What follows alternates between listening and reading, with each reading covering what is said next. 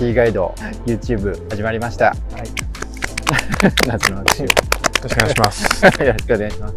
じゃあ今回はちょっとひ僕らの車1台ずつ、えっと3人で紹介するっていう自分で紹介するっていうよりかは僕らが見てどう思うかみたいなのを 今更みんなで。そう語るっていう回にします。はい。まず第1回は何ですか？これは。僕の MGB です。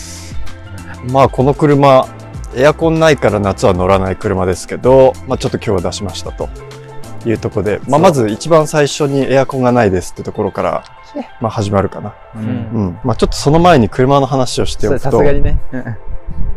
なんだ？年式、年式 ?1967 年式で、えーっと、一応このモデルが出たうちの一番最初の型ではあります。マーク1ってやつですね。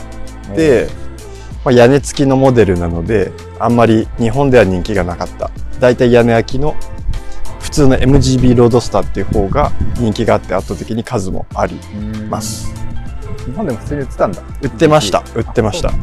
日英自動車ってところが輸入してたらしくて、大田区にある。そうそうそうそう。はいはい。今も？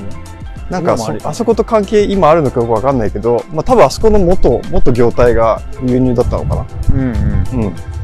っていう感じで。はいで、まあこの個体に関しては、もともとイギリスにいた個体だから、自分の元に来て初めて日本に登録されたとうん。いう感じですね。そうか。メーカーは MG メーカーは MG。の B っていうモデル。MG の MGB。MG あ、の MGB って名前なの？そう。あ、そうなんだ MGB じゃないんだ。俺 B だと思ってた。そうなの。MG、そうだから、一応メーカーはこれ。こ、こ、これで説明すると、これが、これがメーカー名。はいで、これが車種名。えで、これが、まあ、グレード？ー、みたいな？そうなんだ。うん。そうなんだ。B っていう車かと思ね、った。俺も B だよ。まあ、そう、論理的に考えるとそうなんだけどね。うーんそうね、論理的に考えるとそうだよね。うん。はい はい。はい。えーはいそんなもんかな。車の話は。まあ、ざっくりそんなもんだよね。そうだよね。まあちょっと詳しいことはマクガフィンを見てくださいっていう。うん。こちらを見て。たばいて、あの、こちらですっていうね。やっておく？そうだね。そちらをご参照ください。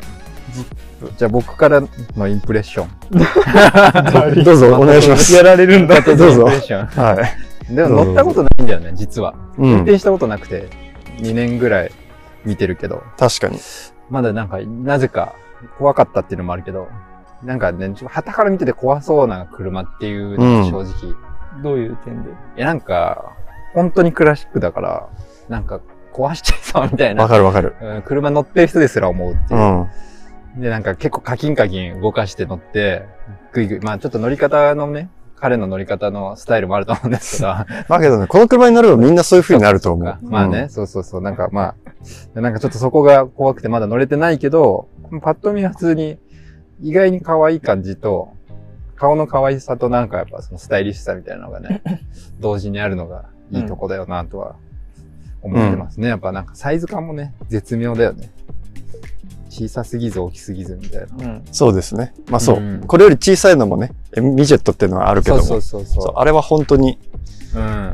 日常、そうそうそうそうそう、うんドアの断面とかがね、もう本当に完全に平らだから。うん。なんかだから、まあ自分でも言ってたけど、なんかちっちゃな高級車的なうん。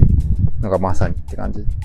なん意外に繊細な感じがするというかい、や、わかるわかる。ね、なんか、まあね、まあこういうメッシュの感じもそうだし、あの、ね、ハンドルの、うん。なんていうの、スポークの感じうん。華奢よね。。華奢、うんうん繊細な感じが、まあ上品さがあって、いいポイントだよなとはうんうん。思いますね、本当に。なんか多分メカ的にもやっぱ繊細らしくって、前にアメ車屋さんの知り合いがいて、遊びに行って見見して、見てもらった時にも、うんなんかエンジンルーム見て、アメ車には、アメ車にはない繊細さが、繊細、繊細さがあるねって言ってましたね。そうだね。うんいや、そうそう。メッキの使い方とかね。タクミズ。タクミズインプレッション。でも形いい、形とサイズがいいのが一番うん。見どころなのではと思いますけどね、やっぱり。そうだね。ねうんうん。街で。一般、一般というかその今の車に並ぶちっちゃいのがいいなって思思うかな。真後ろとかから見るとね、特に走ってる時とか。うん。で、あとやっぱり、あの、ホイールの真ん中の、あの、スピンナーねそう。あれがくるくる回ってるのかっこいいよね。わかる。うん。これ、昔ってみんなこうだったの？イギリス車だっけ？うん、イタリアのフェラーリとかもこういう風にしてましたよ。。265だっけ？なんだっけ？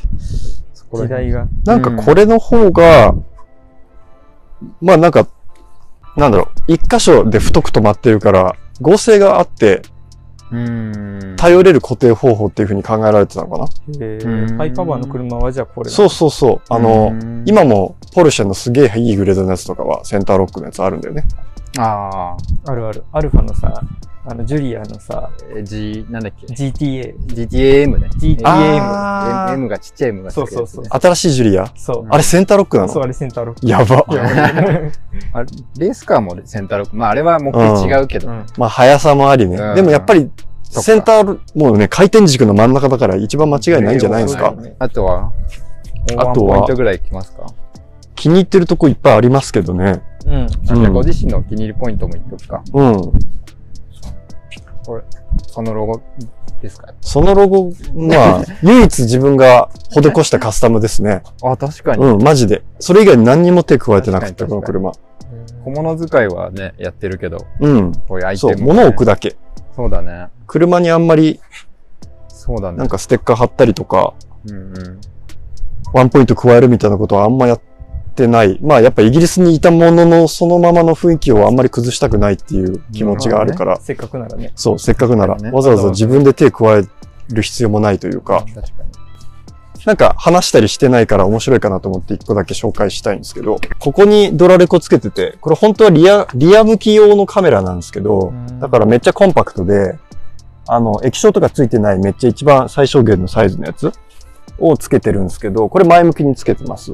で、ここにつけてるから、画角的にこのキャビンがいい感じに全部映るんですよ。うんだからキャビンと前の景色を一緒に収めるから、まあドラレコとしてもそうなんですけど、ちょっとね、その、旅の記録的なところも狙えるかなと思ってここにつけてみた。で、まあなおかつ一番目立たないかなと思って、うんここにつけてみたっていう感じで。うん。結構撮れた映像とかも見てみるとなかなかいい感じなんですよ。見てんの、うん。たまにね、結構いい感じ。確かに。使いましょう。その動画 YouTube で使いましょう。ああ、あるある。インうんうんサートでね。そうね。うん。使いましょう。はい。そう、クラシックカーとはいえどもね、やっぱりドラレコはつけといた方が安心は安心かなと思ってそれ。はそうだよね。うん。なかなか目立つからつけたくないなって思うけど、うん。ここならってことだよね。そうそうそうそう。んで、あとちょっと付加価値的に記録ができるみたいなことがあるならちょっといいかなと思って。確かに。確かにね。